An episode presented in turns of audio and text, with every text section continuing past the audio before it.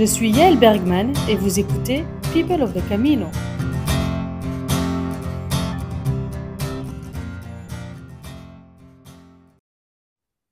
Aujourd'hui, 25 septembre, je suis arrivée à Moissac. Moissac et je loge au gîte de l'Ancien Carmel, un petit peu sur les hauteurs, avec une vue magnifique et un cloître euh, magnifique, un peu transformé en potager. Donc voilà, belle ambiance. Euh, je ne sais pas si vous savez, l'abbaye et le cloître de, Moissac sont, sont classés à l'UNESCO. Et j'ai eu l'occasion d'aller faire un petit tour euh, cet après-midi. C'est absolument magnifique.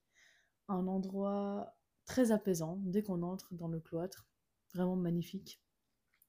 Et ça fait du bien de voir euh, des endroits comme ça où on peut se poser un moment après notre journée de marche. Alors en ce qui me concerne, euh, ma journée de marche aujourd'hui a été assez courte finalement. Donc je suis partie ce matin de Lozerte et j'avais apparemment 29 km jusqu'à Moissac. Je savais d'avance que ce serait impossible à réaliser, vu que hier je m'étais déjà arrêtée à Lozerte, euh, qui n'était pas ma destination prévue. Je devais aller plus loin. Je me suis arrêtée plus tôt parce que j'avais mal aux pieds. Donc, euh, j'ai fait que 10 km à pied aujourd'hui. J'ai terminé ma marche euh, ben, presque en boitant, euh, mal aux pieds, hein, parce que j'ai des nouvelles chaussures que j'ai achetées il y a quelques jours, vu que les autres me faisaient aussi mal, mais parce qu'elles étaient trop vieilles. Donc, j'ai changé de chaussures, et qui dit chaussures neuves dit ampoule. Voilà, voilà. Du coup, euh, j'ai arrêté après 10 km et, euh, et j'ai fait du stop pour arriver à Moissac. J'ai été prise assez rapidement par un couple d'anciens pèlerins, donc c'est trop marrant. Ils avaient, ils avaient déjà fait tout le chemin. Et je pense qu'ils ont eu un peu pitié de moi. Et euh, voilà, ils m'ont déposé à l'entrée de la ville. j'ai fait en 10 minutes ce que les autres ont mis sans doute 2h30, 3h bah, à faire. Donc voilà, une fois arrivée, je, me suis déchaussée et j'ai tout fait en tongs. Et, euh, et voilà, l'après-midi a été longue. Euh, malheureusement, à Moissac, euh, tout est fermé le lundi. Pas de bol, je ne le savais pas.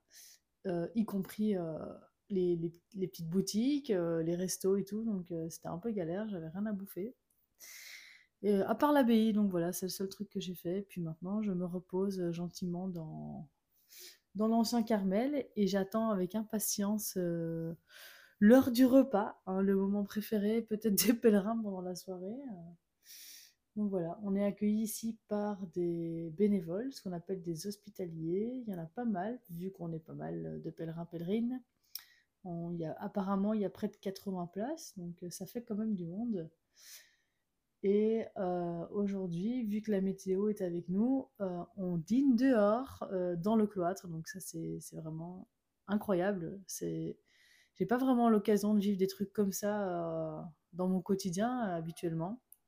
Et donc ici, quand il y a des, gîtes un peu, ce que moi j'appelle insolites, j'essaye toujours de, de, de réserver une place là-bas. Voilà, ça change un peu des, des autres gîtes en petit comité, dans des endroits peut-être plus classique des maisons, etc.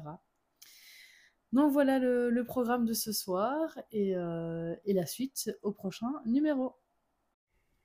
Aujourd'hui, 25 septembre, je suis au gîte de l'Ancien Carmel à Moissac en compagnie de Gilles qui est un hospitalier ici. Salut Gilles. De longue date, oui, bonjour. De longue date, c'est-à-dire ça fait combien de temps? Je suis passé ici avec mon sac à dos en 2004. D'accord. Et depuis 2006 ou 2007, je reviens tous les ans, une fois, deux fois, ou quelques fois. Une année, c'est trois fois. Je suis hospitalier ici. Et tu viens pour des périodes de combien de temps? En général, c'est 15 jours. Parce que 15 jours, c'est un peu ardu. C'est intensif. Donc, euh, bon, bah après, il faut laisser la place aux autres aussi qui veulent euh, aussi faire la même chose. C'est clair.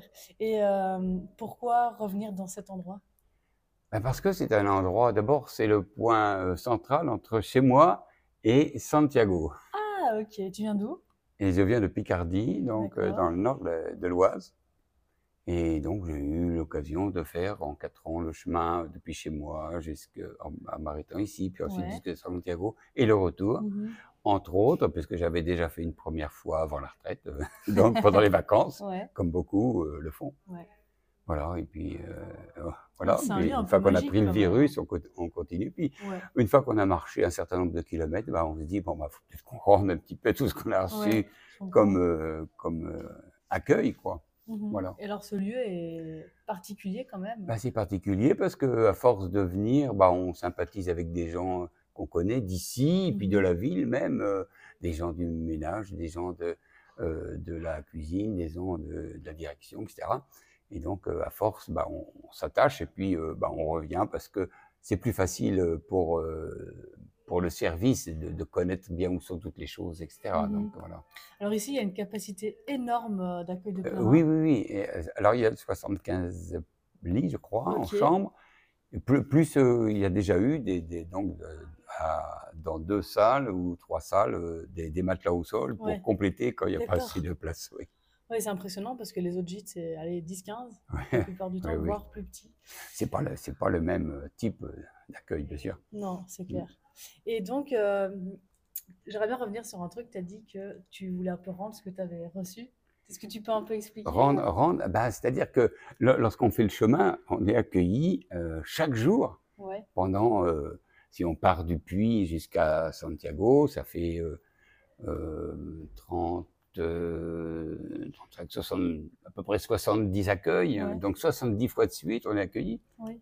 Donc je dirais, la, logique voudrait qu'on vienne accueillir 70 mmh. fois pour euh, compenser quoi, euh, mmh cet, accueil reçu. Et toi, ça t'apporte quoi d'être hospitalier? Bah, le, le, service rendu, c'est c'est redonner la possibilité à ceux qui découvrent le chemin, donc d'être accueillis correctement. Alors bon, il y en a plein qui font le chemin et qui reviennent ici euh, mmh faire l'accueil. Ah oui, c'est vrai ouais, Tellement que ça Oui, oui.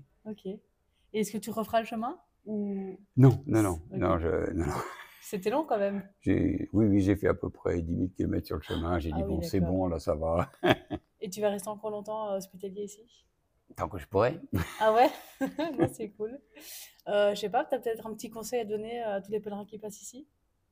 Ah, bah oui, lâcher, lâcher toutes les, toutes les, comment, euh, toutes les choses euh, entendues, enfin, les, les, toutes les acquisitions de, euh, qui, sont euh, comme des choses qui semblent évidentes et sur le chemin on lâche un peu tout pour euh, redécouvrir un petit peu ce qu'on est à l'intérieur autrement que, l'extérieur. Mm. Mhm. Très beau. Bah, merci beaucoup pour ton partage. Et bonne continuation mm. ici. merci. et à bientôt. Au revoir.